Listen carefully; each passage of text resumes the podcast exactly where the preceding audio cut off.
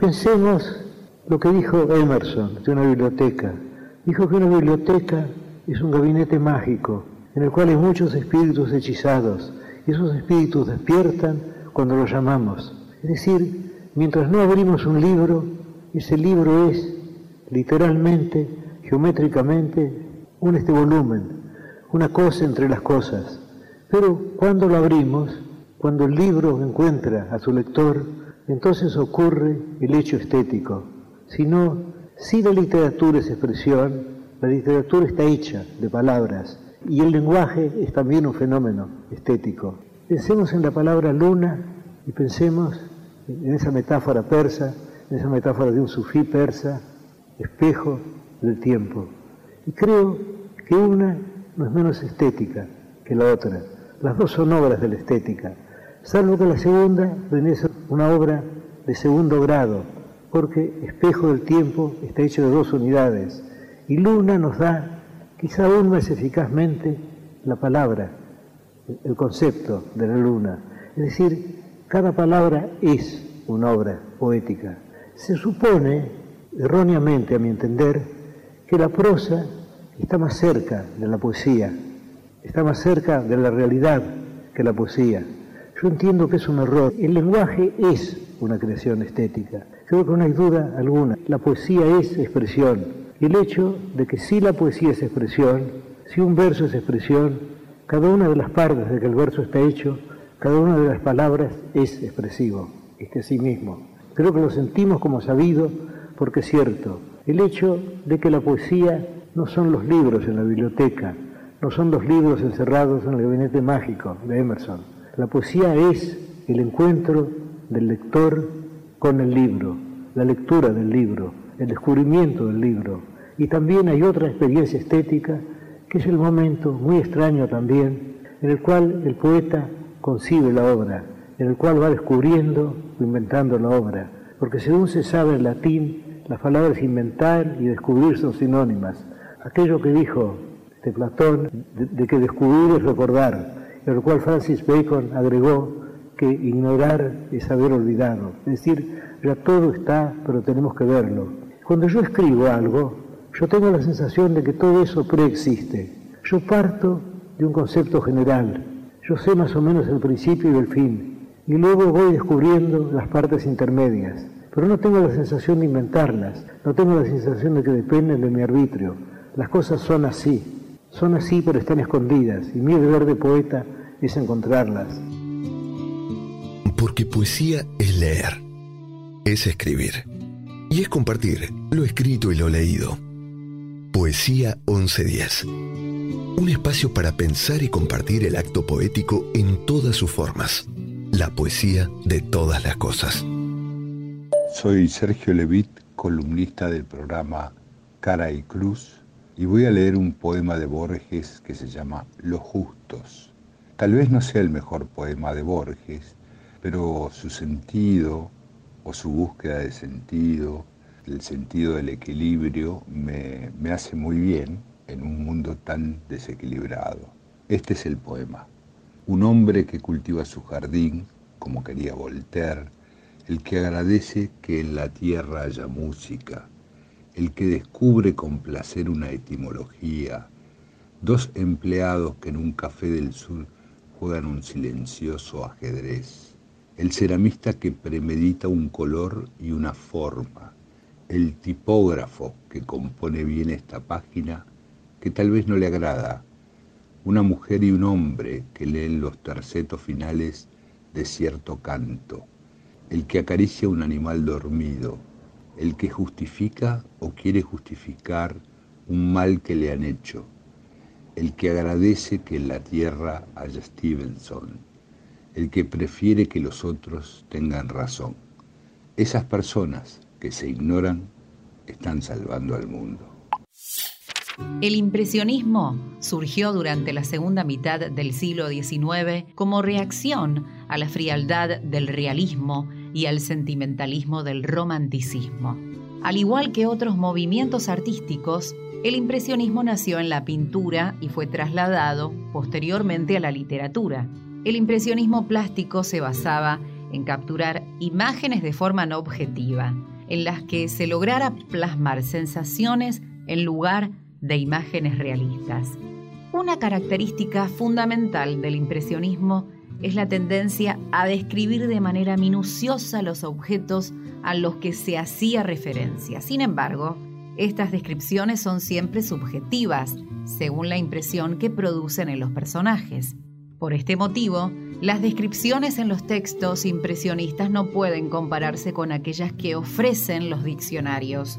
Su objetivo no es definir la realidad con precisión, sino captar su esencia en las sensaciones que producen en las personas. En esta literatura, los sentidos entran en contacto con la imaginación. Esto ocurre ya que las situaciones están cargadas de fuerza emocional que conectan al lector con las historias a través de lo que perciben los sentidos de los personajes, colores, olores y sensaciones físicas y emocionales. El impresionismo en su forma escrita tiende a la sinestesia. Esto significa que sus representantes buscan construir una forma de expresión que emplea las percepciones de todos los sentidos y los mezcla entre sí, el sabor de una palabra, el sonido de un color o el olor de un sonido. Los hermanos Goncourt, considerados los fundadores del impresionismo literario, Octave Mirbeau, Marcel Proust y Virginia Woolf, son algunos de sus exponentes más destacados. A la manera de Pablo Neruda voy a leerles mi Oda al desayuno. Desayuno pausado, tiempo de sobra, sin reparos ni prisa. Despunta el alba Haya sol o lluvia, eso no importa, indemnes en el cobijo nos reconforta. Da calor y sosiego, manto de olvido, y si es con torta al buen cubierto, color festivo, la modorra del sueño ya se va yendo, y da alegría el pan, volcán crujiendo. Tostadas en la boca, mermelada barniz, lenguas pastosas de madrugada vainillas en la mesa, las mieles y el jazmín, luz de recreo, vacación en el medio del ajetreo, a la sazón con un poco de jamón o algo de queso. Hoy que ya somos viejos, regresan los berridos de nuestras hijas, tal cual las despertábamos para el colegio, sus ojitos pegados y la pereza sobre el mantel.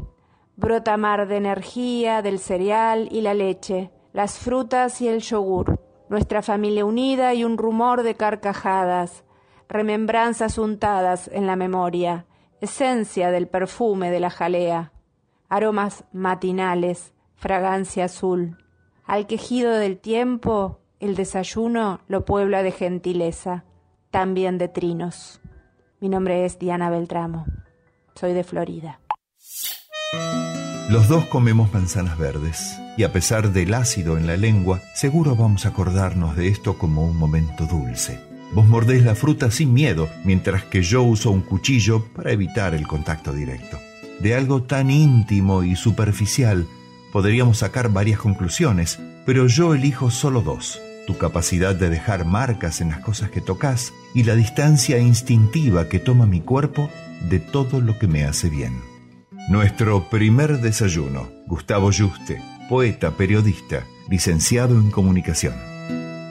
El título de mi poema es Sabores Neutros. Hoy volví a sentir tu gusto dulce en mi boca, como tu sabor jugaba con mis papilas gustativas. Dulce, salado, ácido y por último, amargo cuando te desvaneciste. Candela Alves. Sartre amaba un dulce árabe muy popular en India, Pakistán y Persia, llamado halva. Este dulce está hecho de pasta de sémola y endulzado con azúcar o miel, y sus sabores pueden variar. Aparte de las variantes asiáticas, se hace con pequeñas variantes en su receta, en Albania, en Bulgaria, Grecia, Chipre, Turquía y Armenia. Tanto era lo que le gustaba este dulce, que lo mandaba a pedir de diferentes lugares del mundo, inclusive durante tiempos de guerra, en los que era extraordinariamente difícil y costoso. Estar aquí entre libros que sonríen y el café humeando sin apuro, y un rumor de voces que se dicen, no sé cuántos secretos o ninguno, el maná en el aire que respiro, por azar me encuentra y desconcierta, y me hace feliz a quemarropa, a la fuerza me espanta la tristeza, y no puedo ni quiero ser mañana, me acurruco y me duermo en este ahora, y me apunto en mi lista de recuerdos, el sabor del café, que se demora.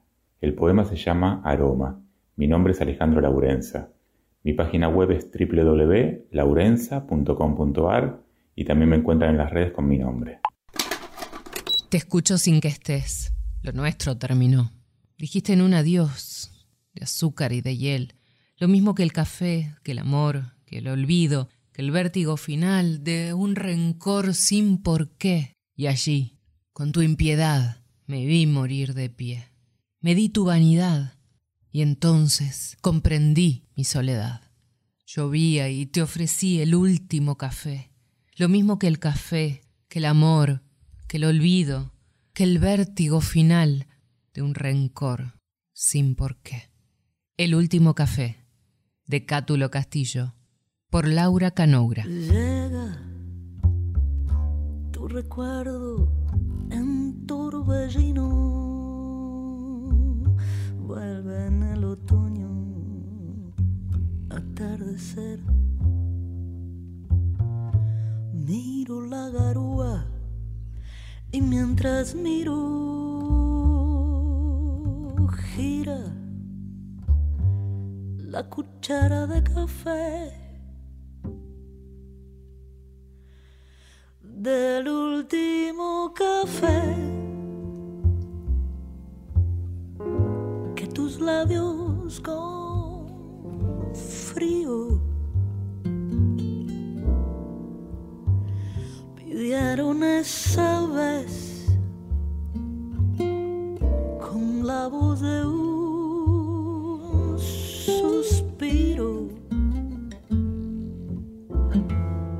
Recuerdo tu desdén. Te evoco sin razón, te escucho sin que estés. Lo nuestro terminó, dijiste en un adiós de azúcar y de hiel. Lo mismo que el café, el amor, que el olvido, que el vértigo final sin por qué. Y allí con tu impiedad me vi morir de pie.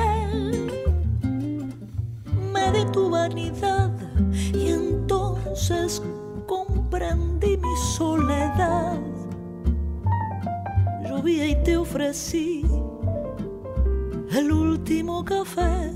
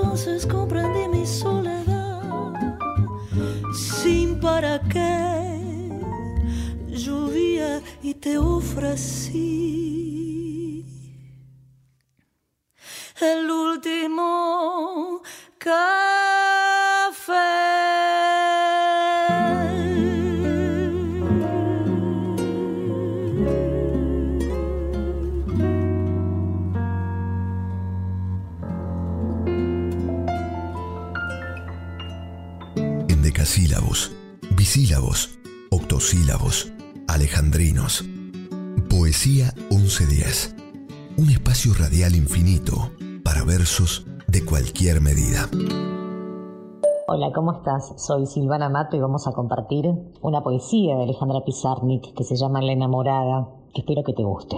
Esta lúgubre manía de vivir, esta recóndita humorada de vivir, te arrastra Alejandra, no lo niegues. Hoy te miraste en el espejo y te fuiste triste. Estabas sola. La luz rugía, el aire cantaba, pero tu amado no volvió. Enviarás mensajes. Sonreirás, tremolarás tus manos, así volverá tu amado tan amado. Oyes la demente sirena que lo robó, el barco con barbas de espuma donde murieron las risas. Recuerdas el último abrazo. Oh, nada de angustias. Ríe en el pañuelo, llora carcajadas, pero cierra las puertas de tu rostro, para que no digan luego que aquella mujer enamorada fuiste tú. Te remuerden los días, te culpan las noches, te duele la vida tanto, tanto desesperada. ¿A dónde vas? ¿Desesperada? Nada más. Cartas. Alejandra Pizarnik escribió a Rafael Esquirru, su amigo, también poeta, conferencista, crítico de arte y ensayista argentino.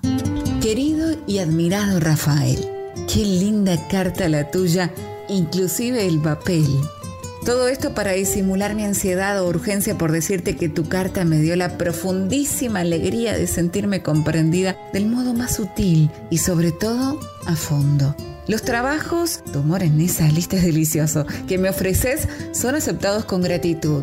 Y salvo súbita posesión demoníaca, con la obvia seguridad de que lo sabes, nunca te voy a defraudar puesto que además de necesitar, digamos biológicamente para subsistir, un trabajo, a la vez quiero trabajar para los otros. Pero cuando vengas conversaremos. Me gusta el lenguaje exacto, le mot just, las cosas correctas, terriblemente visibles y que se levantan como se levantan del papel las letras del poema de Quevedo que acabo de releer. Ergo, pensaré mejor cuando sepa qué hay, cómo es, de qué modo, cuánto, hasta dónde, etcétera, etcétera. El sueño, sí, pero dotado de las calidades del teorema. La metáfora, sí, pero exacta. Que no sea posible cambiar un esto es igual a eso. De modo que hay que formarlo como quien alza en la oscuridad una mano asida a un puñal. Son las seis del alba galana. Me voy a dormir. Te llamaré en la fecha que me indicas. Trae papeles de escribir lindos. Aquí no se consiguen. Claro, es que en la lucha, besos de tu amiga, tu Alejandra. Leyendo propios poemas, penas impresas, trascendencias cotidianas. Sonrisa orgullosa, equívoco perdonado. Es mío, es mío, es mío. Leyendo letra cursiva, latir interior alegre, sentir que la dicha se coagula o bien, o mal, o bien. Extrañeza de sentires innatos, cáliz armonioso y autónomo, límite en dedo gordo de pie cansado y pelo lavado en rizosa cabeza. No importa. Es mío, es mío, es mío. Hola, ¿qué tal? Mi nombre es Ezequiel Buono y quería compartir con ustedes un texto de Alejandra Pizernik que se titula Poema a mi papel. Se ha dicho que el poeta es el gran terapeuta. En ese sentido, el quehacer poético implicaría exorcizar, conjurar y además reparar. Escribir un poema es reparar la herida fundamental, la desgarradura, porque todos estamos heridos. Alejandra Pizarnik. Alejandra, puesto que Hades no existe, seguramente estás allá. Último hotel, último sueño pasajera obstinada de la ausencia, sin equipajes ni papeles, dando por óvulo un cuaderno o un lápiz de color. Acéptalos, barquero, nadie pagó más caro el ingreso a los grandes transparentes, al jardín donde Alicia la esperaba. De Julio Cortázar a Alejandra Pizarnik. Los mostradores del zinc pasan por las cloacas. La lluvia vuelve a ascender hasta la luna. En la avenida una ventana nos revela una mujer desnuda. En los odres de las sábanas hinchadas en los que respira la noche entera, el poeta siente que sus cabellos crecen y se multiplican. El rostro obtuso de los techos contempla los cuerpos extendidos. Entre el suelo y los pavimentos, la vida es una pitanza profunda. Poeta, lo que te preocupa nada tiene que ver con la luna. La lluvia es fresca, el vientre está bien. Mira cómo se llenan los vasos en los mostradores de la tierra. La vida está vacía, la cabeza está lejos. En alguna parte un poeta piensa, no tenemos necesidad de la luna, la cabeza es grande, el mundo está atestado. En cada aposento el mundo tiembla, la vida engendra algo que asciende hacia los techos. Un mazo de cartas flota en el aire alrededor de los vasos, humo de vinos, humo de vasos y de las pipas de la tarde. En el ángulo oblicuo de los techos de todos los aposentos que tiemblan se acumulan los humos marinos de los sueños mal construidos, porque aquí se cuestiona la vida y el vientre del pensamiento. Las botellas chocan los cráneos de la asamblea aérea, el verbo brota del sueño como una flor o como un vaso lleno de formas y de humos. El vaso y el vientre chocan. La vida es clara en los cráneos vitrificados. El areópago ardiente de los poetas se congrega alrededor del tapete verde. El vacío gira. La vida pasa por el pensamiento del poeta melenudo. En la calle, solo una ventana. Las cartas batidas suenan. En la ventana, la mujer sexuada somete su vientre a discusión. Noche de Antonina Artó. Soy Mara Zapal de la cuenta de Instagram Bondi de Poetas. Este es un poema de Alejandra Pizarnik. Cuidado con las palabras, dijo. Tienen filo, te cortarán la lengua. Cuidado, te hundirán en la cárcel. Cuidado. No despertar a las palabras. Acuéstate en las arenas negras y que el mar te entierre y que los cuervos se suiciden en tus ojos cerrados. Cuídate, no tientes a los ángeles de las vocales, no atraigas frases, poemas, versos. No tienes nada que decir, nada que defender. Sueña, sueña que no estás aquí, que ya te has ido, que todo ha terminado. El verano cuando la vida es fácil. Los peces están saltando y el algodón está alto. Tu padre es rico y tu madre es linda. Así que calla, pequeña, no llores. Una de estas mañanas te levantarás cantando. Oh, alza tus alas y te elevas a los cielos. Pero hasta esa mañana nada puede hacerte daño. Sí, con papá y mamá de pie. Summertime, de Hayward Gershwin y Gershwin por Janis Joplin.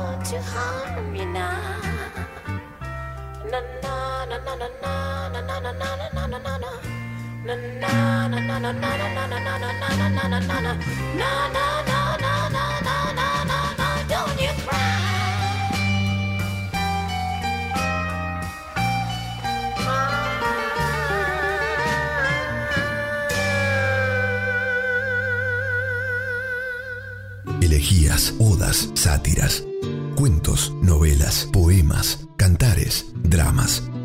Poesía 1110. Sí, amigos de la 1110, los saluda muy cordialmente Marcelo Guaita, creador y conductor del programa 2x Guaita, que emite la 2x4. Continuamos con estos hermosos poemas lunfardos. En esta oportunidad un gran autor, Roberto Selles, su título Despertar. Volviste del ayer, no te esperaba. Vos que me amasijaste con tu adiós luego del gris silencio, oigo tu voz. ¿Y qué querés? El cuore se me traba. Mormosa estaba el alma por tu viaba y lejos por tu amuro andaba Dios. Vuelvo a creer en mi alma, en Dios, en vos y en este beso azul que te deschaba. La tarde está de gris, pero hay un sol. Por cada diente que hay en tu sonrisa se piantaron los duendes del alcohol. Y manjo que estoy vivo, yo, aquel muerto, cansado de acamalar tanta ceniza, siento que me salvás y me despierto.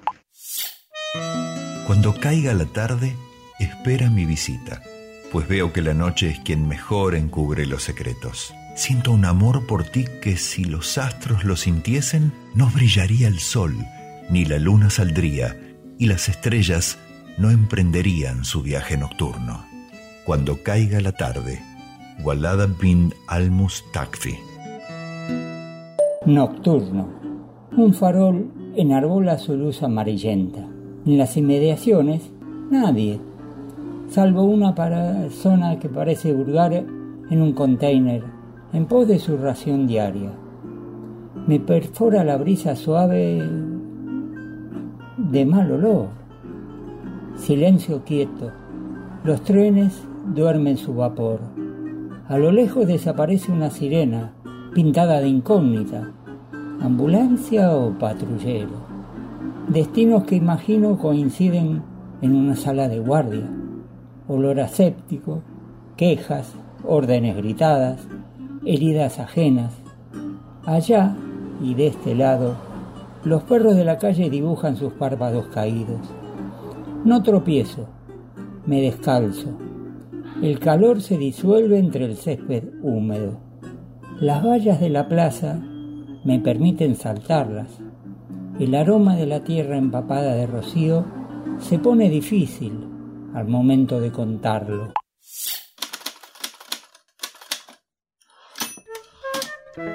Entre las grandes aficiones de Julio Cortázar, aparte del jazz, los gatos, la novela policial y la política, estaba el boxeo. Recién llegado a París, trabajó como comentarista y relator de esta disciplina deportiva. Su ídolo fue el boxeador argentino Juan Yepes, pero también sentía gran admiración por Mohamed Ali, Nicolino Loche, el Mono Gatica y Sugar Ray Robinson. En palabras del escritor, el boxeo era una contienda de uno contra uno, de pleitear cara a cara un desafío. Aunque siempre se confesó hincha de Banfield, no era demasiado fanático de los deportes colectivos. Sin embargo, sobre boxeo escribió textos maravillosos, como aquella crónica sobre la mítica pelea entre Jack Dempsey y Luis Ángel Firpo, El Toro de las Pampas, celebrada en Estados Unidos el 14 de septiembre del año 1923, donde Firpo, en el primer round, le metió un gancho al campeón del mundo y lo mandó fuera del ring por 17 segundos, lo que lo llevaría a ganar por nocaut. El árbitro, sin embargo, ayudó a Dempsey y dilató el inicio de la cuenta para que el norteamericano se repusiera del golpe y volviera nuevamente al ring. Aquella pelea fue tan increíble que marcó a fuego la pasión de Julio Cortázar por este deporte a sus nueve años. En su cuento El noble arte, recuerda aquel momento. Yo entonces no podía comprenderlo, pero esa noche en el Polo Grounds se enfrentaron el más grande de los campeones que haya dado el peso máximo con una especie de pared de ladrillos dotada de un lento movimiento hacia adelante que hasta ese momento había barrido con todos sus contendientes.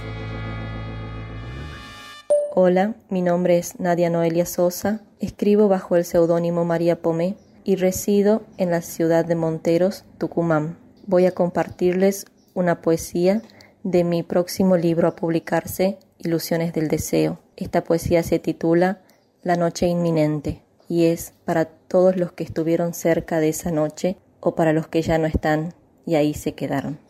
La noche inminente. Ya sola se extingue la luz de esa vela que ella encendió pidiendo piedad. La veo llorando, quisiera tocarla, mis manos traspasan su soledad. Se cierra la noche, la noche inminente, titilan los astros en la inmensidad, la luna de plata, sus brazos extiende, quisiera abrazarla y no la puedo alcanzar. Escucho las voces, son gemidos ahogados, como ecos del pasado, que pretenden llegar hasta mis labios. Quisiera decirle cuánto la amo, cuánto la extraño, pero no puedo hablar. Se cierne la noche, la oscuridad inminente. Desde la cima profunda ella desciende. Me cercan sus pasos, instigan mi mente, las voces que suenan en esta penumbra. Resuenan las voces, resuenan, resuenan en esta condena. En esta condena ya no llores más. Quizás la memoria es la que me habla no son mis palabras, que ya no puedo soltar. Intento decirle cuánto me duele tener que dejarla por la eternidad. Mis labios marchitos no quieren abrirse y con el silencio fundirse lo que nunca más se dirá. Se acerca la noche y ya todo calla. Yo intento quedarme, pero el intento falla. ¿Será que mi cuerpo no resiste más? El abismo me lleva, la cima me espera y no lo puedo evitar. Escucho el llanto reconozco las voces, ya son solo recuerdos de un tiempo que no volverá. Seguiré mi camino, no sé dónde me lleva el destino, ni cómo será mi juicio final. La noche es la puerta abierta al mundo donde todo es posible. Hay cosas que no pueden ocurrir a la luz del día. Camila Sosa Villalda No veo la hora del amanecer para oler el olor que viene de ti. He cruzado todo un océano. Ahora beso lentamente y me bajo hasta llegar a la parte más gusto da. ¿Cuál es el sabor de la lágrima en la lengua? Desde el interior del avión cruzo el amanecer y ahora estamos juntos. Liniquereos caramelos, Bain Bomb.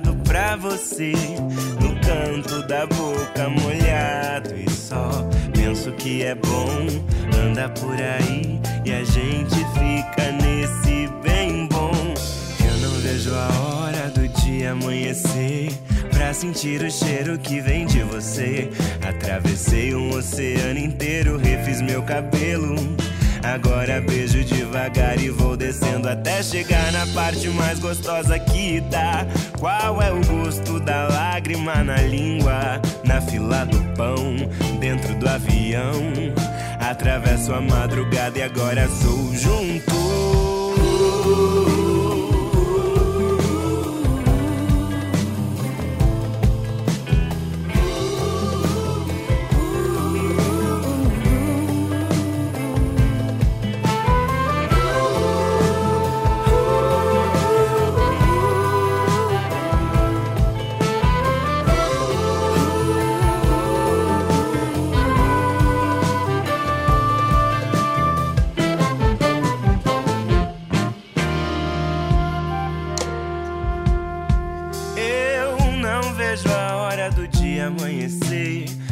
sentir o cheiro que vem de você.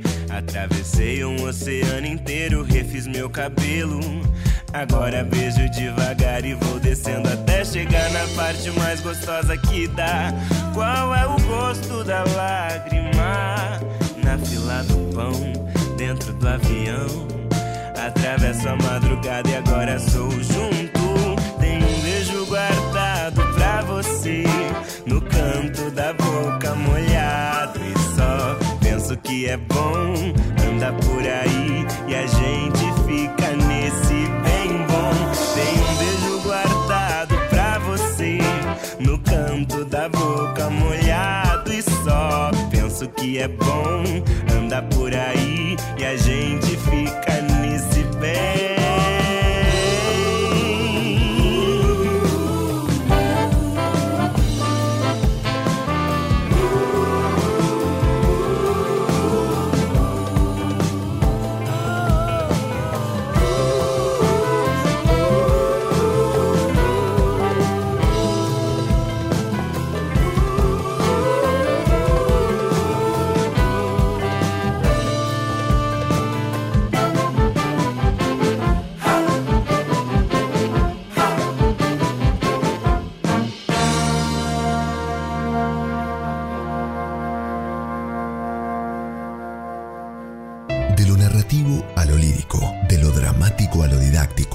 Poesía 1110. Todas las formas y todas las voces.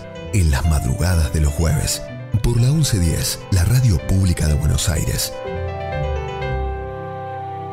Soneto de amor de Pablo Neruda. No te quiero sino porque te quiero. Y de quererte a no quererte llego. Y de esperarte cuando no te espero. Pasa mi corazón del frío al fuego. Te quiero solo porque a ti te quiero, te odio sin fin y odiándote te ruego. Y la medida de mi amor viajero es no verte y amarte como un ciego. Tal vez consumirá la luz de enero un rayo cruel mi corazón entero, robándome la llave del sosiego. En esta historia yo solo, yo me muero. Moriré de amor porque te quiero, porque te quiero, amor a sangre y fuego. Marcelo Moreno, yo soy porteño.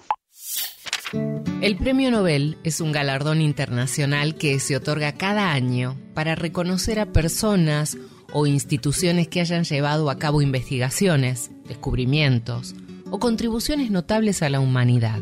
Alfred Nobel nació en 1833 en Estocolmo y se dedicó a la química y a la ingeniería, amasando una inmensa fortuna a través del desarrollo y fabricación de armamento que revolucionaron la época. El más famoso de todos sus inventos es sin duda la dinamita.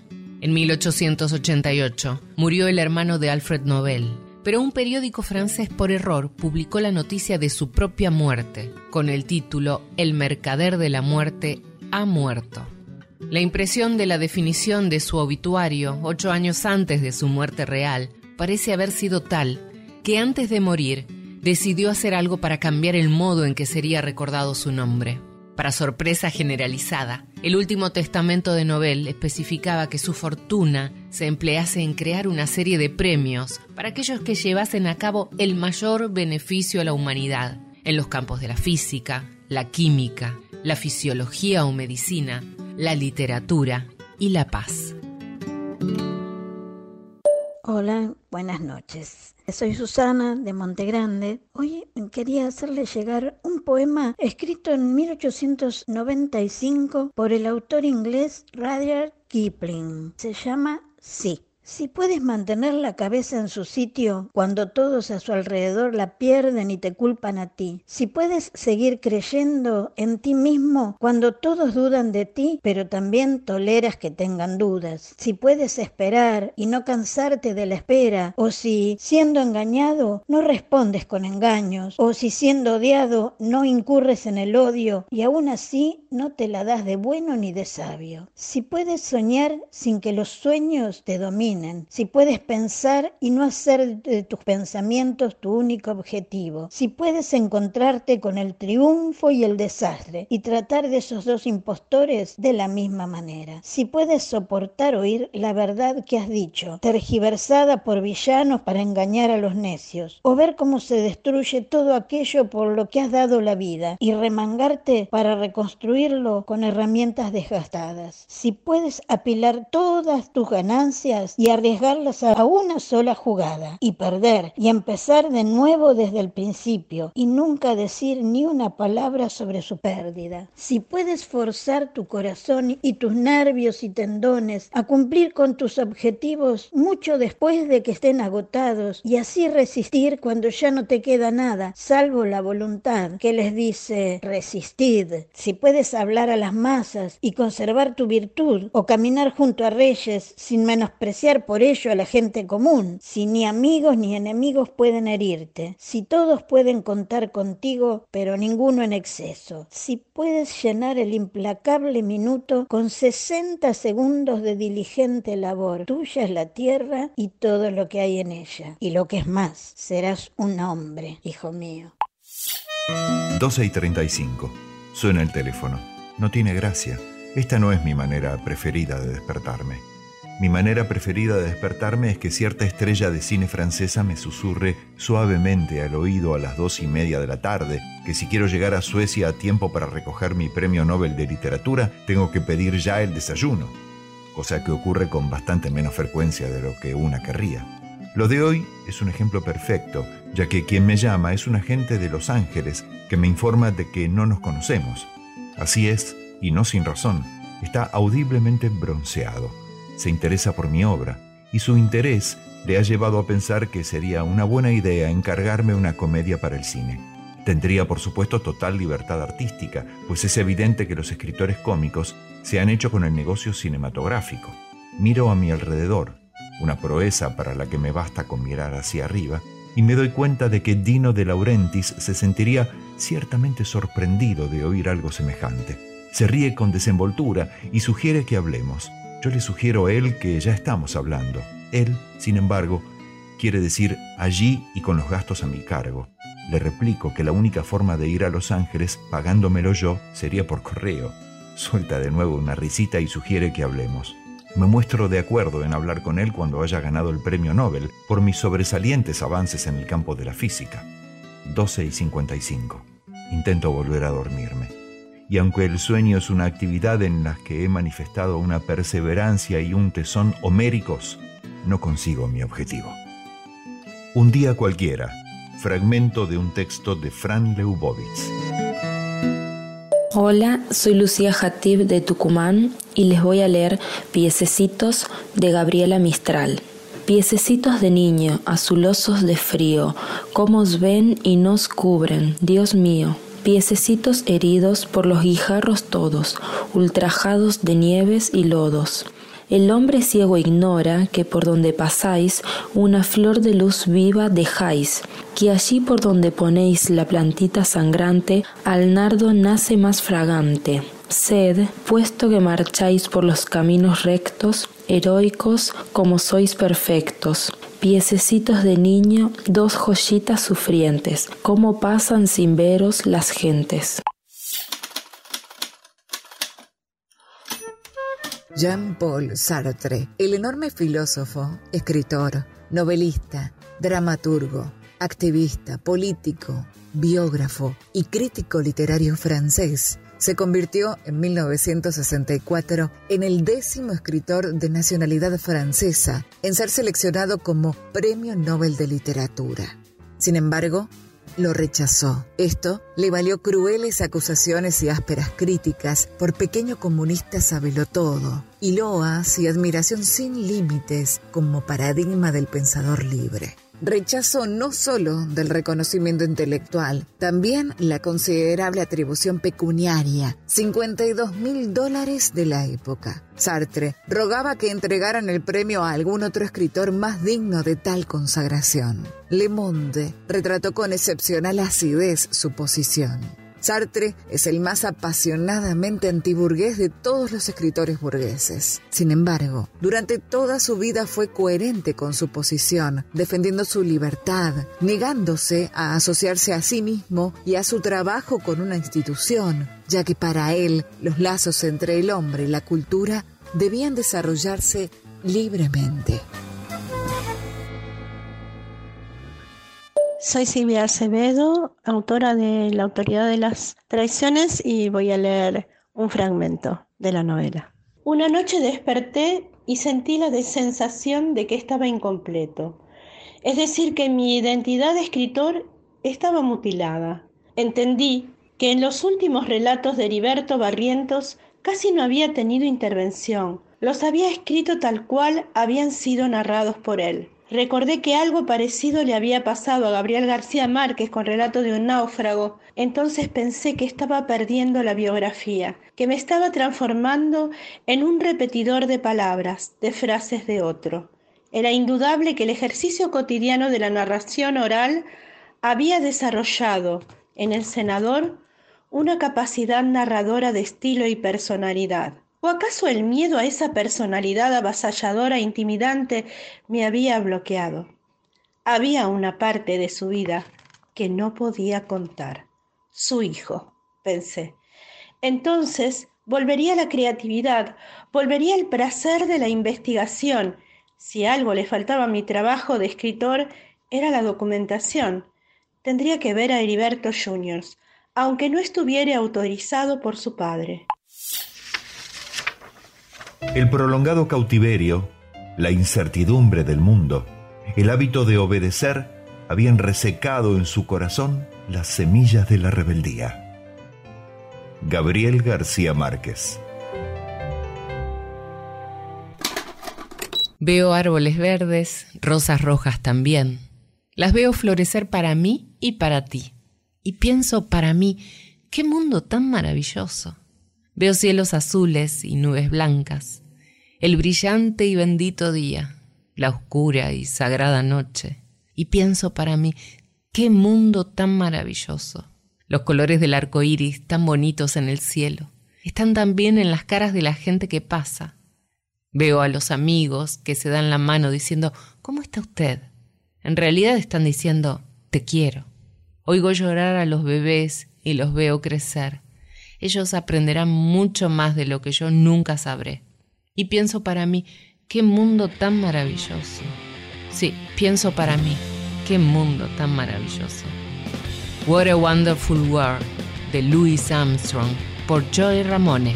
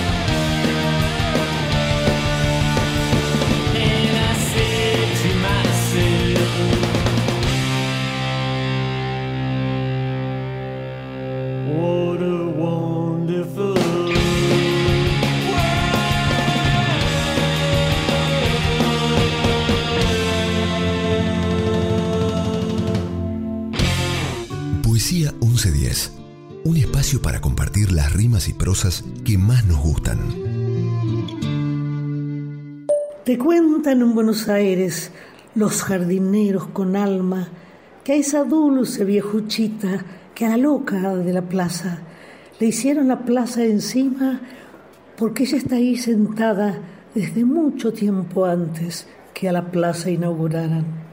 El sol le entibia las manos con pañuelitos naranjas y en sus párpados hay verjas y hay una luna cuadrada.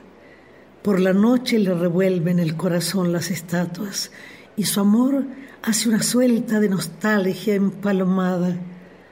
La loca tiene la boca llena de niebla y si canta se suicida un organito dramático en su garganta, repitiendo y repitiendo un viejo nombre a mansalva, ese nombre que le deja fosforescente la cara. Los caminitos placeros de lado a lado la pasan y le pasean por dentro las pibas enamoradas. Y entonces le queda toda la chifladura balseada y baila con el recuerdo del que no vino a buscarla. Por eso tiene en el pecho glorietas abandonadas y hay un charquito tristongo que la ve cada mañana enterrar su propia sombra en un destello del agua, dolida y cristianamente, como se entierra a una hermana. Te cuentan cuando se encurdan los jardineros con alma que por esa viejuchita se han puesto negras corbatas porque hace mucho esperando se quedó muerta sentada, pero nadie se lo ha dicho a la loca de la plaza. Bueno, La loca de la plaza se llama. Es una poesía de Horacio Ferrer. Tiene música de Daniel Piazzolla, pero yo quise recitarla porque me pareció muy linda como poesía. Así que, sí, sí, claro, soy yo, Amelita Baltar, y les mando esta poesía y dentro de algún tiempo llegará otra. Pero por ahora, por este día, quédense con la loca de la plaza. Chao, hasta pronto. No, yo lo que te quería decir, a ver, espera, no sé cómo decírtelo, lo estoy pensando ahora, ¿eh? A ver, no, eso, bueno, nada. Que el otro día me quedé pensando, ¿viste cuando me preguntaste lo del ascensor? Sí, sí. No, espera, eso no fue. ¿Qué era lo que me habías dicho antes? Esa palabra que me molestó, ¿cuál era? Guachita. Eh, no, ¿eso me dijiste? Sí, sí. No, no era eso, era otra cosa peor. No, era guachita. ¿En serio? ¿Y yo me enojé por eso? No puede ser. Bueno, no importa, la cosa es que me quedé pensando y la verdad que no sé si sirve de algo que te lo diga, pero igual te lo quiero decir que nada, que estuve pensando y que viste que la última vez que nos vimos yo estaba un poco rara, va, como que me fui poniendo rara, porque estaba todo bien, pero en un momento me puse a pensar y como que me colgué, porque es algo que me pasa siempre y ya sé cuándo me empieza a pasar, me doy cuenta y no quiero que me pase, viene y ya sé, es una sensación que ya conozco y trato de combatirla. Y bueno, en eso estoy. Y, y no es algo de lo que vos te tengas que hacer cargo, es algo mío, mío, mío en realidad, pero como que me miro de afuera y me pregunto, ¿pero está bien esto que estoy haciendo? Me pasa que me pregunto sin querer si la situación en la que estoy es la que quiero estar en realidad. Y bueno, como que después llego a conclusiones, como que decisiones, no digo que esté bien, pero no puedo evitarlo. Como que me viene y, bueno, como que el otro día me quedé pensando y la cosa es que pensé que no sé si quiero estar de novia. ¿Se entiende? Fragmento de voz Me querés a mí, de Romina Paula. Una hora. Los golpes sonaron en las viejas tablas de la puerta como un clamor profundo llegando desde lejos. ¿Quién es? pregunté sorprendida, tal vez temerosa ante el presagio de lo inesperado. Soy yo, respondió alguien del otro lado con inusitado descaro. Incrédula, pensé que los sueños habían trascendido las fronteras nocturnas de mi almohada, y se habían colocado tras el atrio. Abrí con incertidumbre. Las manos me temblaban de impaciencia y de emoción. De repente lo tuve frente a mí. Mis ojos se iluminaron de esperanzas añejas y sonreí con pureza un poco infantil. Entró como si no fuera un extraño y se acomodó en un sillón de la sala. La claridad de la mañana apenas traspasaba la ventana, pero noté la caricia de los años en su pelo y un rictus apenado en su mirar.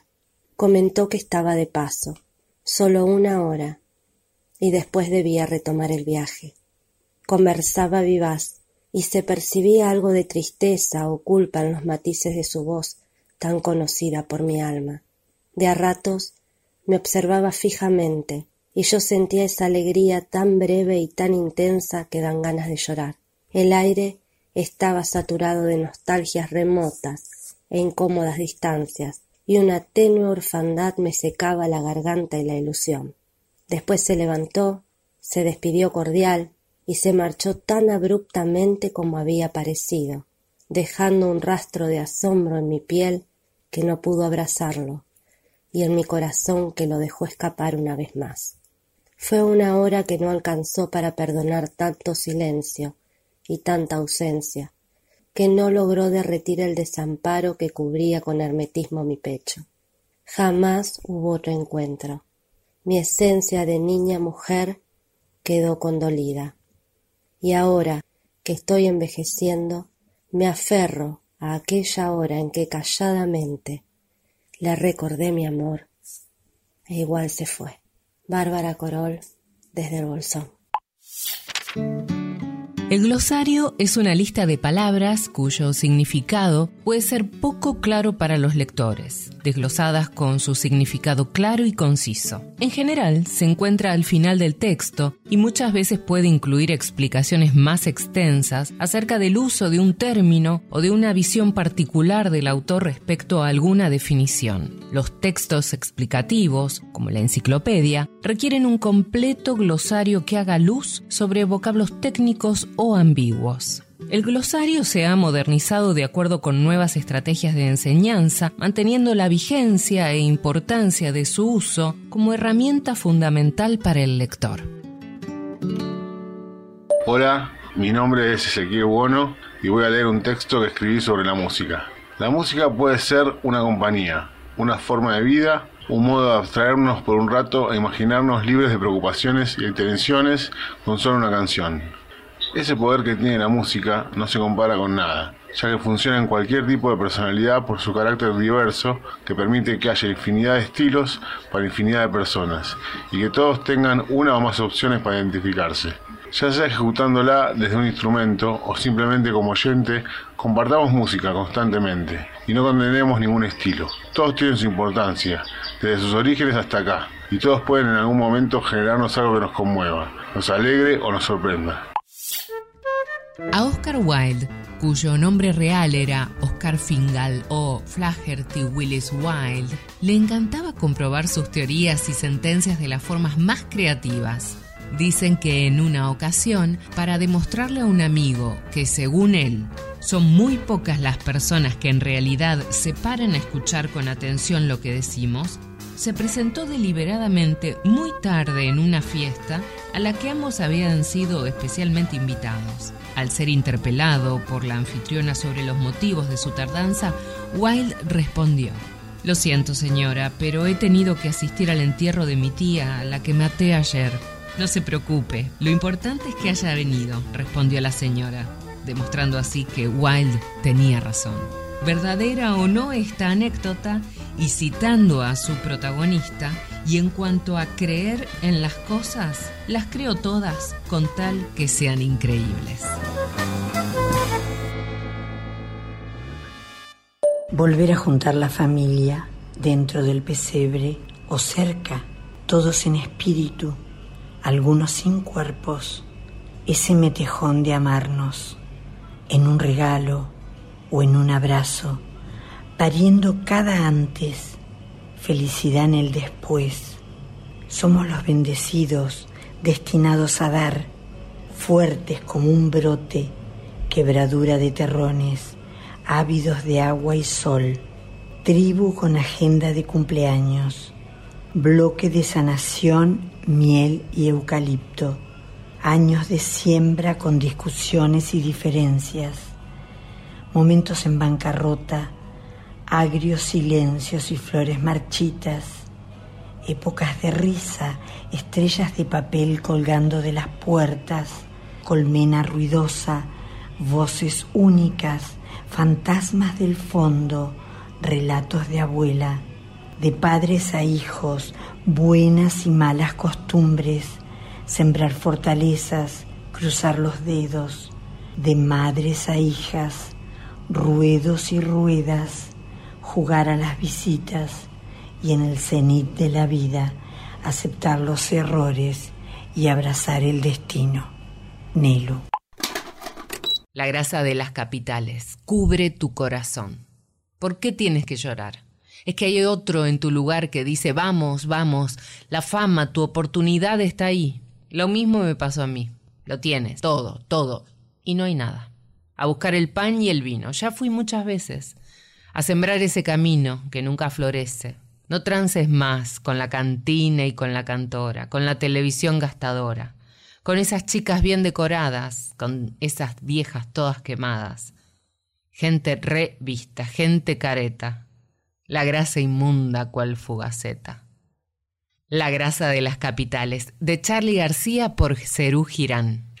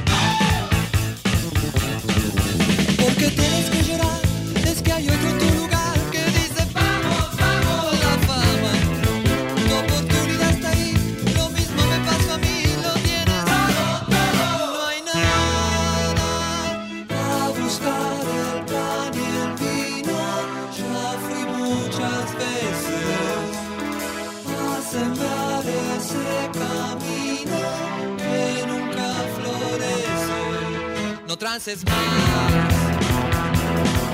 Con la cantina y con la cantora, con la televisión cantadora, con esas chicas bien decoradas, con esas viejas todas quemadas, gente remita, gente careta, la grasa inunda cual fugaceta. No se va a acabar.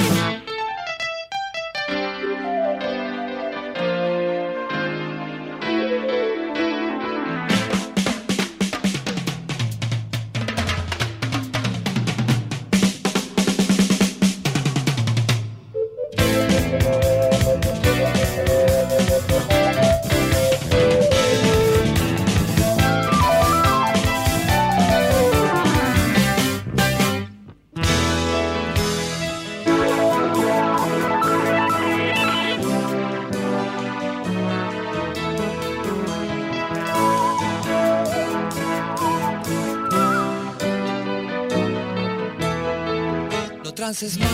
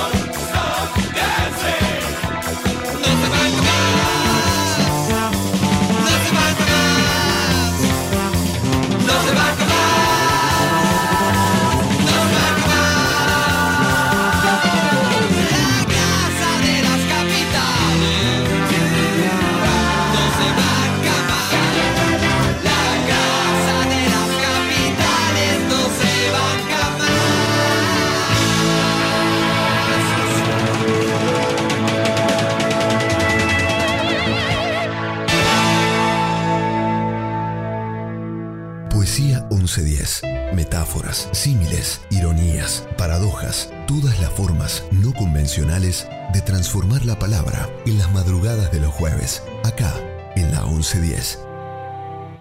Soy Aldo Proyecto, conductor de 424. Quiero leerles un hermosísimo poema del maestro Jorge Luis Borges que se llama Buenos Aires.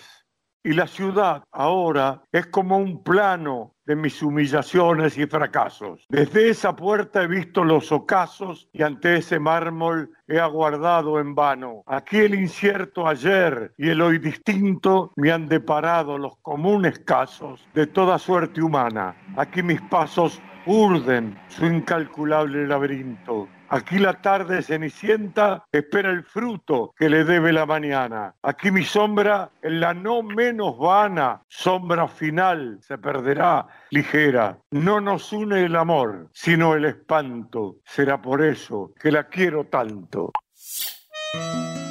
Más alto que las alondras, descanso en pleno cielo en la garganta de la montaña. Haiku, del poeta Matsuo Basho. Mi nombre es María Cecilia Navas, soy locutora nacional y quiero compartir con ustedes estos haikus que el escritor argentino Jorge Luis Borges, luego de su viaje a Japón, publicó en su libro La Cifra. Son 17 poemas haiku que compuso en el año 1981.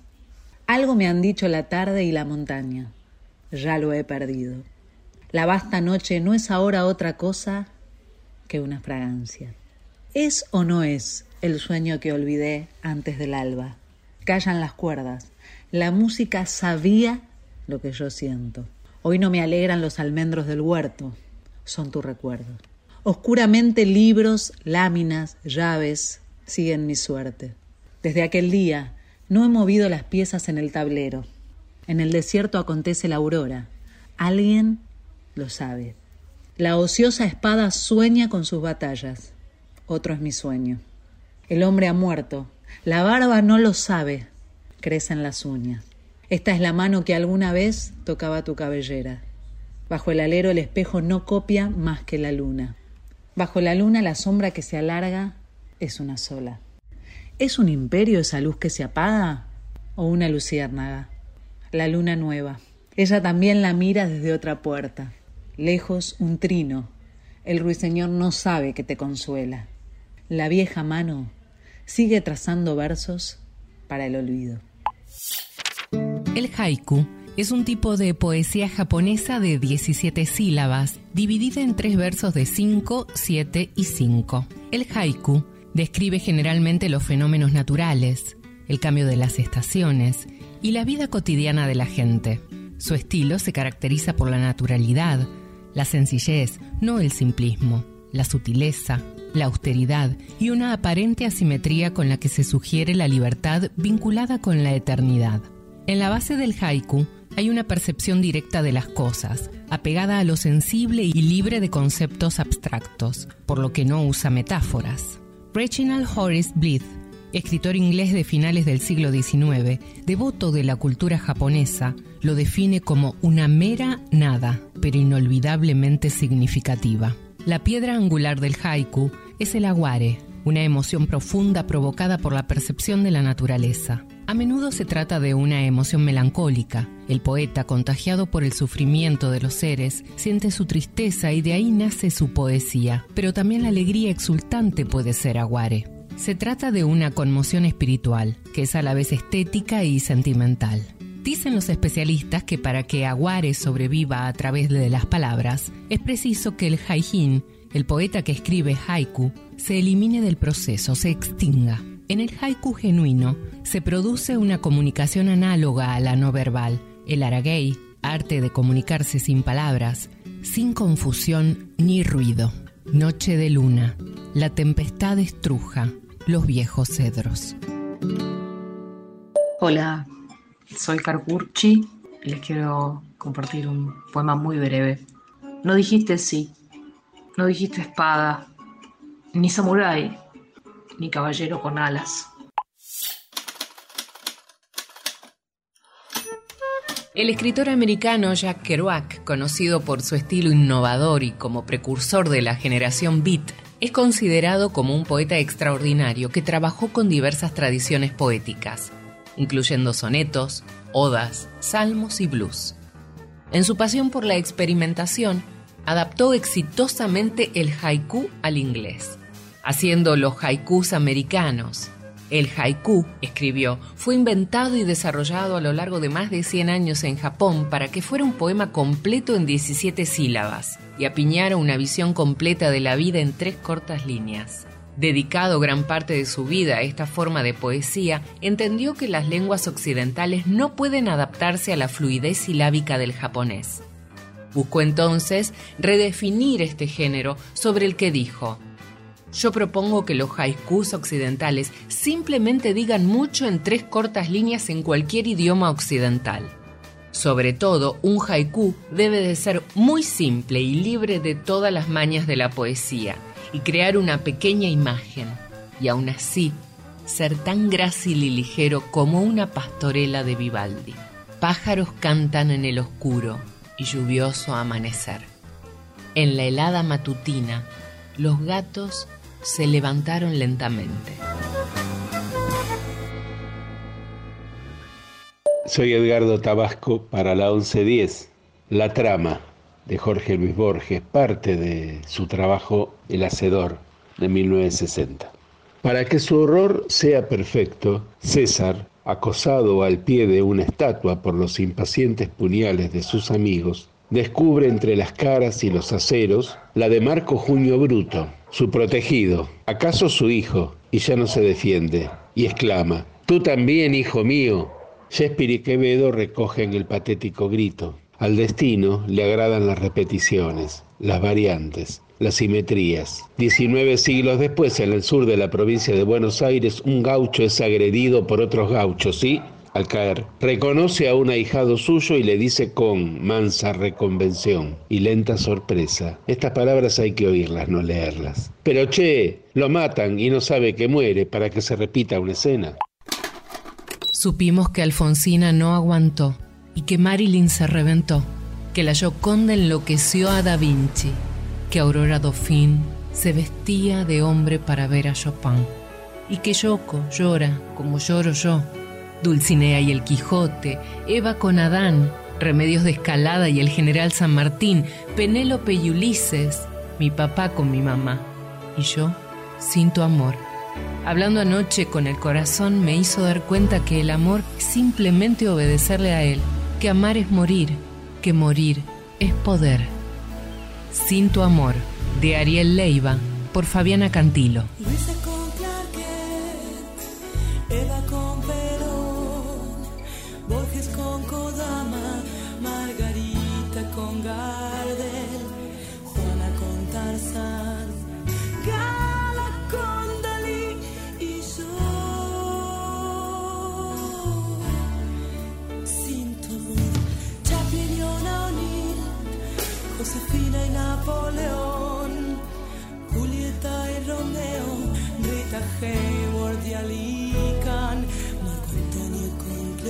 love.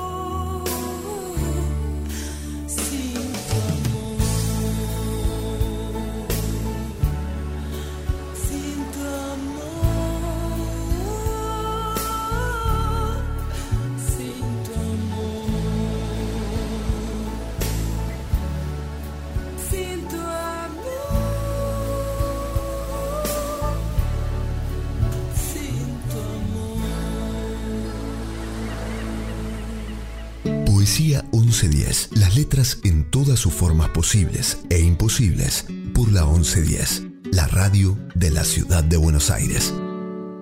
Hola, ¿cómo están todos? Nuevamente aquí Daniel Padersini, conductor de la 2x4 del programa Loco por el Tango. Bueno, hoy les quiero traer un poema de Francesco Petrarca, que es un poeta italiano del siglo XII, importante filósofo también, y tiene unos poemas realmente muy interesantes. Por ejemplo, No tengo paz ni puedo hacer la guerra, dice él. No tengo paz ni puedo hacer la guerra, temo y espero y del ardor al hielo paso, y vuelo por el cielo bajo a la tierra, nada aprieto y a todo el mundo abrazo. Prisión que no cierra ni descierra, no me detiene ni suelta el duro lazo. Entre libre y sumisa el alma errante, no es vivo ni muerto el cuerpo lacio. Veo sin ojos, grito en vano, sueño morir y ayuda imploro. A mí me odio y a otros después amo. Me alimenta el dolor y llorando reí. La muerte y la vida al fin deploró. En ese estado estoy, mujer por ti.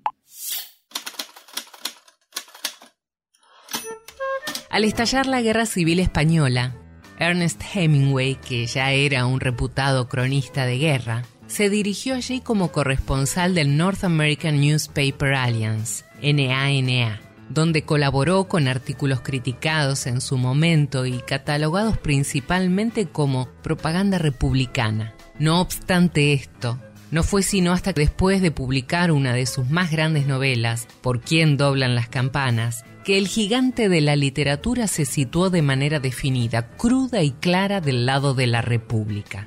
El mismo Hemingway dijo una vez, había por lo menos cinco partidos en la Guerra Civil Española en el lado de la República. Traté de entender y evaluar los cinco, muy difícil, y no pertenecía a ninguno. No tenía más partido que un profundo interés y amor por la República. En España tuve y tengo a muchos amigos del otro lado. Traté de escribir sinceramente sobre ellos. Políticamente yo estuve siempre del lado de la República desde el día en que fue declarada y desde mucho tiempo antes. Mi nombre es Fernando Zavala y voy a leer un breve fragmento de mi obra La Guerra. No, ellos no van a venir. Ellos se han marchado lejos, bien lejos, al otro mundo, al dichoso mundo de la realidad. Y para no volver, hemos quedado solo, solo como la noche, solo y como la tempesta. Sienta, escuche, ponga el oído a la noche, escucha el silencio, lo escucha. Parece que se ha muerto tutto, solo el silencio, ni un solo soldato, ni un solo soldato en questo orizzonte, nada que se mueva, nada que respire. Y nada que esté vivo. Tutto el mundo se ha fugado, tutto el mundo se ha fugado a su casa, a su, a su maledetta, a su, a su deformada y defondada casa. Solo usted y yo. Solo usted y yo. Como al comienzo. Como al final. Y el cielo, el cielo también con nosotros. También como siempre, como al principio, allí arriba, en lo alto, inalcanzable, como una estrella, como una, como una ilusión. Cosa extraña.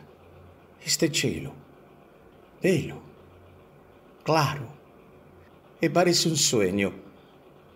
A lo mejor, eh, a lo mejor esté teniendo su propia guerra. Qué misterio, ¿no? ¿Usted qué dice? ¿Contra quién peleare? ¿Contra qué luchare? ¿Contra el infierno? ¿Contra el purgatorio?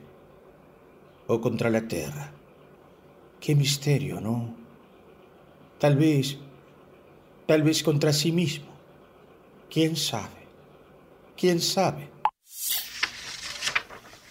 Un libro no acabará con la guerra ni podrá alimentar a cien personas, pero puede alimentar las mentes y a veces cambiarlas. Paul Oster.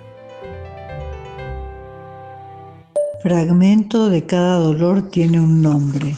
Era fácil enamorarse hasta que salía el sol y después todo se escurría tan rápido como el agua mineral helada que tomábamos para no deshidratarnos. Una sola vez nos vimos de día.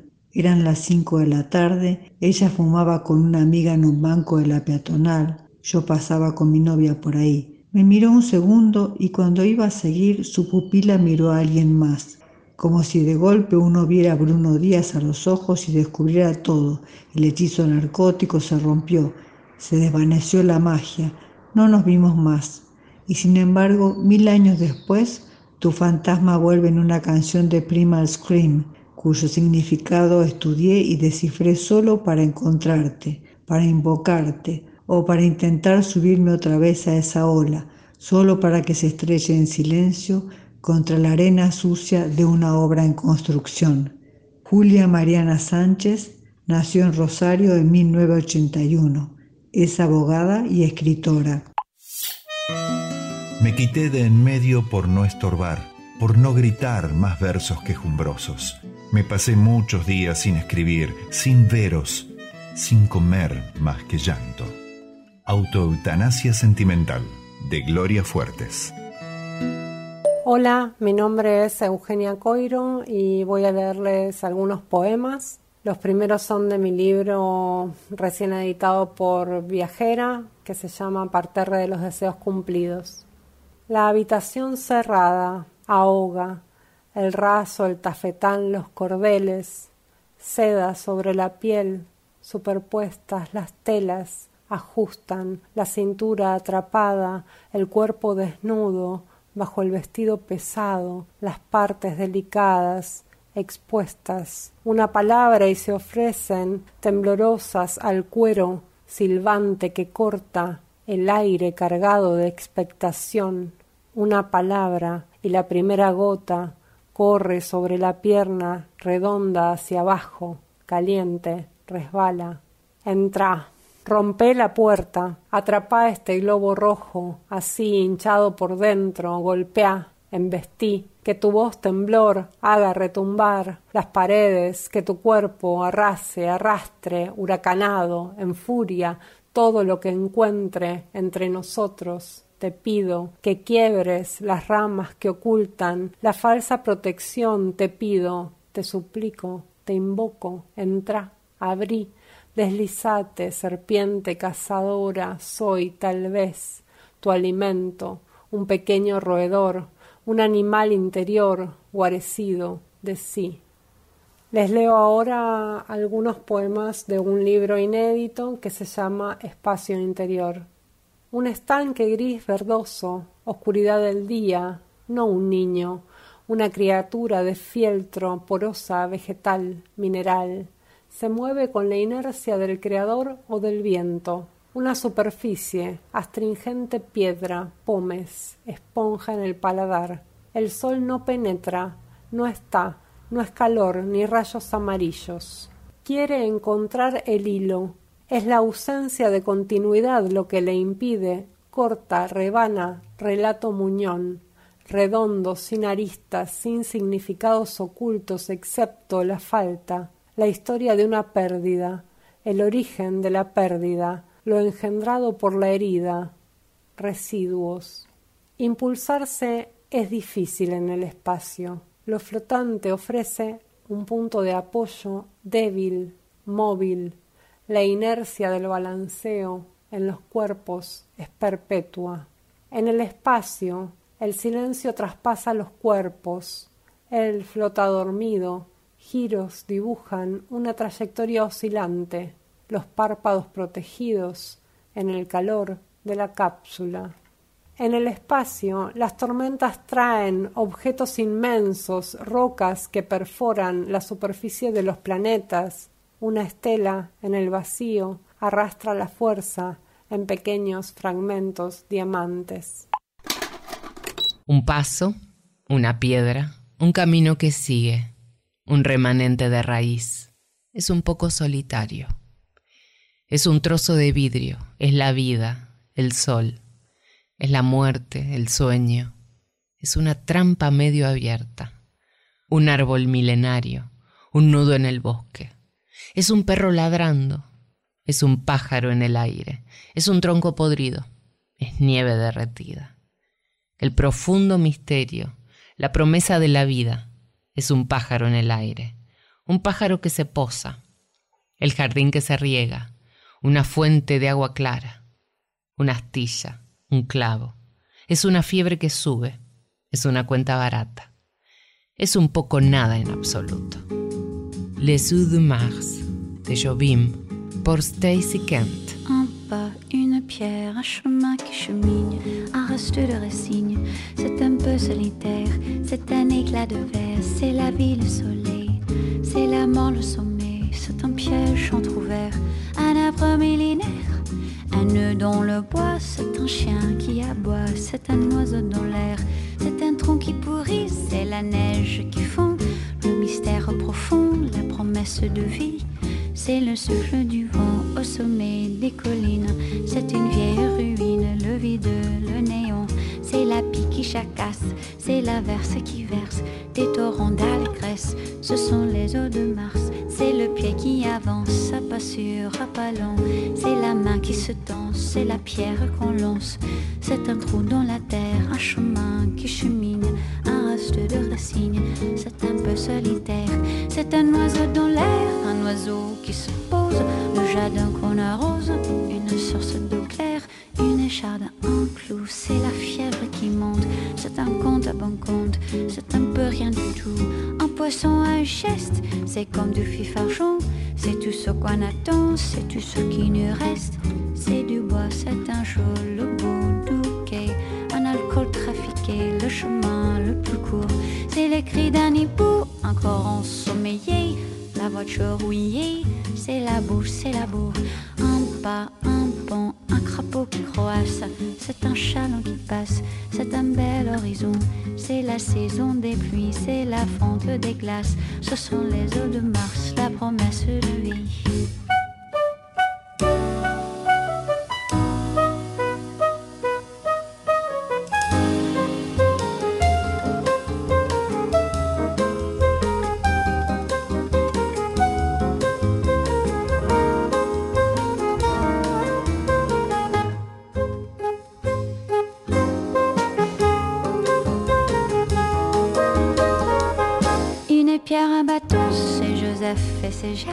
Un sapin qui attaque, une entaille au talon. Un pas, une pierre, chemin qui chemine, un reste de racine,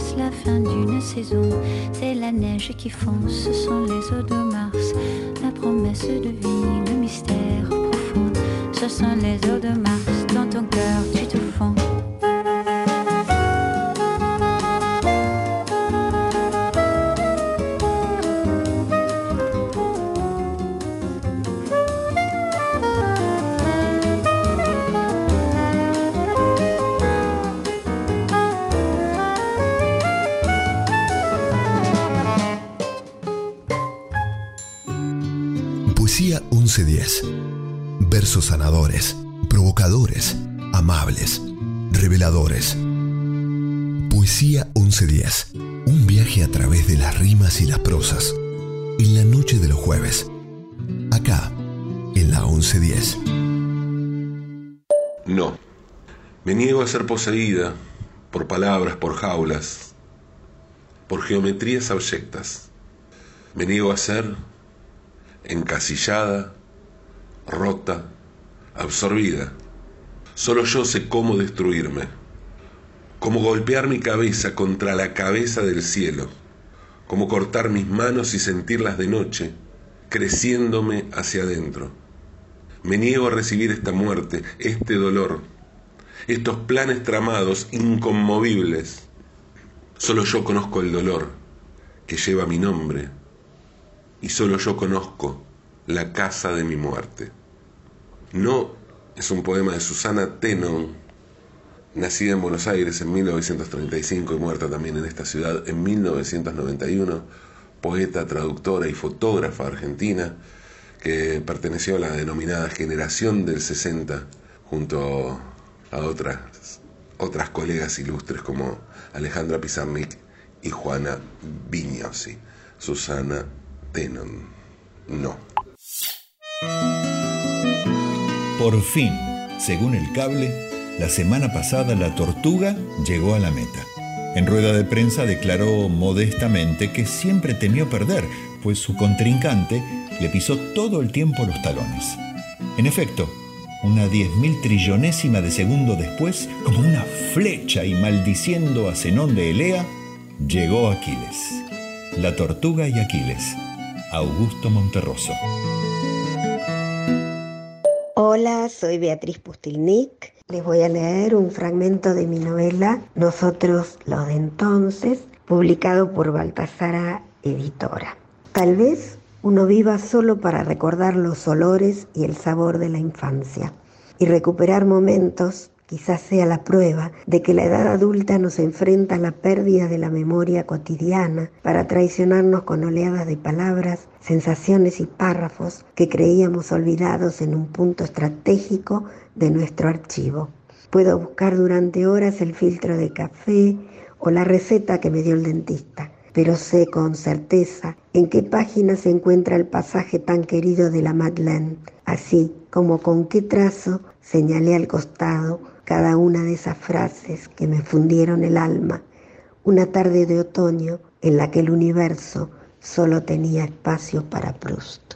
Bueno, acá un pequeño pasaje y si les gusta el libro, si les gusta este, este extracto y quieren adquirirlo, en este momento está en la Feria del Libro, en el stand de Baltasara, stand 322 del sector azul, y si no, en algunas librerías de la capital, en Librería Norte, en Librería Rodríguez de Villa Crespo, en Caburé, en Eterna Cadencia, en la Librería del Fondo. Muchas gracias, gracias Eduardo, y ojalá que les guste y puedan leer todo el libro. Gracias.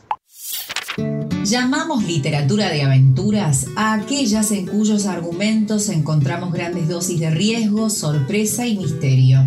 La acción es el motor fundamental de las tramas y tienen ciertas características en común como presencia del protagonista como un héroe, exaltación del atrevimiento y de la acción física, abundancia de peripecias, cambios en suerte contraria, con frecuencia escenarios exóticos alejados de la experiencia común. La trama tiene más importancia que el aspecto psicológico de los personajes.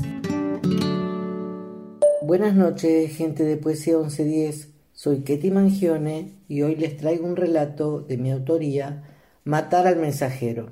Me niego y me vuelvo a negar a ser testigo de un amor que agoniza, conectado a un respirador que se asfixia exhausto de tanto imitarse, fingiendo inspirar y exhalar. Me niego al agotamiento de verlo extinguido, flacucho, enclenque, muerto de hambre, sin pan y sin vino, arrastrándose penoso entre mentiras y olvidos. Me niego a que este amor tan oliente a rosas se debata entre hedores asépticos y gasas porosas, y me niego a seguir envuelta con él entre sábanas frías y camas de hospital. con la lengua dormida y con sabor a metal en el paladar. Me niego a descuartizarlo en vida, a practicarle una autopsia cuando todavía late, a tirarle puñados de tierra en la boca viendo como aún respira. Prefiero que arda, que se consuma y que las llamas lo doblen, que duela por lo que fue y que las heridas le recuerden por qué no tuvo que ser. Así, después, se podrán guardar las sagradas cenizas en una cajita de plata y cristal, colgando de un improvisado altar, que mire hacia el mar con ojos serenos y con libertad. Sin ataduras, sin insistir en aplicar palas a un corazón que rechazó ser trasplantado y que ha preferido quedarse conectado, intubado, pensando en pedir su última voluntad, imaginando que después de expirar le será concedida con lealtad. Me niego a mirarlo a través de paneles y luces frías, con ojos mudos y las manos pálidas. Por sobre todo, me niego a esperar sentada en el borde de la cama a que deje de sufrir y no se despierte mañana. Culto no es aquel que lee libros, culto es aquel que es capaz de escuchar al otro. Eduardo Galeano. Lo di todo y pienso casi todo el día lo que nos faltó. Lo di todo y ahora vivo mordiendo mis uñas pensando en vos. Lo di todo y pensar que hace 20 días me juraste amor. Lo di todo, como duele sentir que el verano ya se nos pasó o nunca existió. Hola a todos, acá Santiago, Martín, somos La Macha, un dúo, y les venimos a presentar nuestro último lanzamiento que se llama Lo di todo, una canción que ahora les vamos a contar un poco de qué va y de qué trata. La grabamos junto a Alex Freidig, quien fue participante de La Voz Argentina y donde mostró todo su talento. Y bueno, eh, La Macha propone una fusión de géneros. Partimos del folclore y vamos involucrándonos con el pop o otros estilos. Y junto a Alex pudimos encontrar ese sonido que estábamos buscando de esa fusión folclórica con lo melódico. En lo particular, Lo di todo es una canción que escribí hace unos años, una balada romántica que tiene como eje una ruptura amorosa, el final de una relación. Está narrada en primera persona pero contando emociones y situaciones vividas por la otra persona, es decir, escribí lo que la otra persona, a mi modo de ver las cosas, sentía y quería decir sobre nuestro vínculo. Muchísimas gracias a todos, ojalá que la disfruten, la pueden ir a escuchar.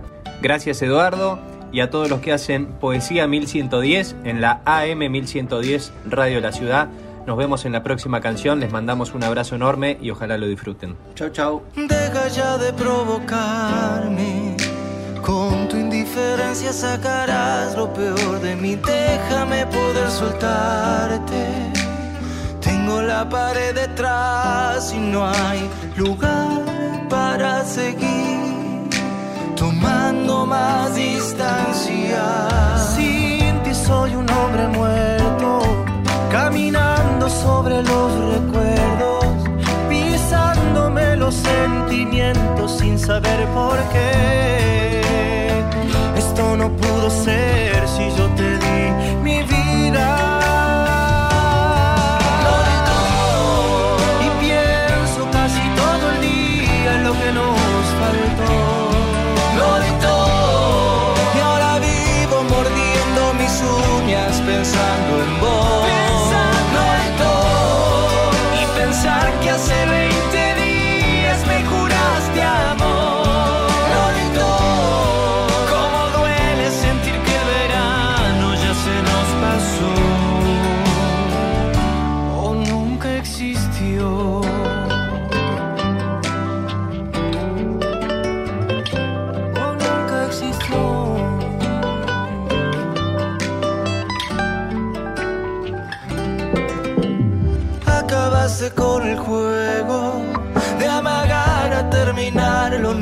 Por fin te decidiste, coraje no tuviste y ya ves que tardes otra vez y yo te di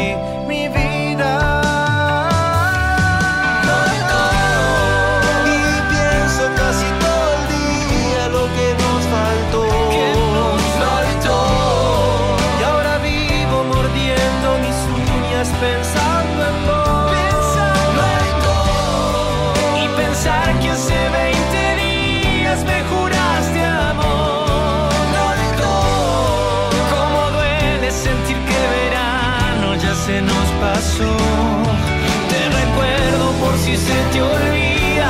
Cambié mi pasado, me volví verano, dejando caer escarchas de mi piel. Deja ya de provocarme, con tu indiferencia sacarás lo peor de mí. Déjame poder soltarte. Tengo la pared detrás y no hay love.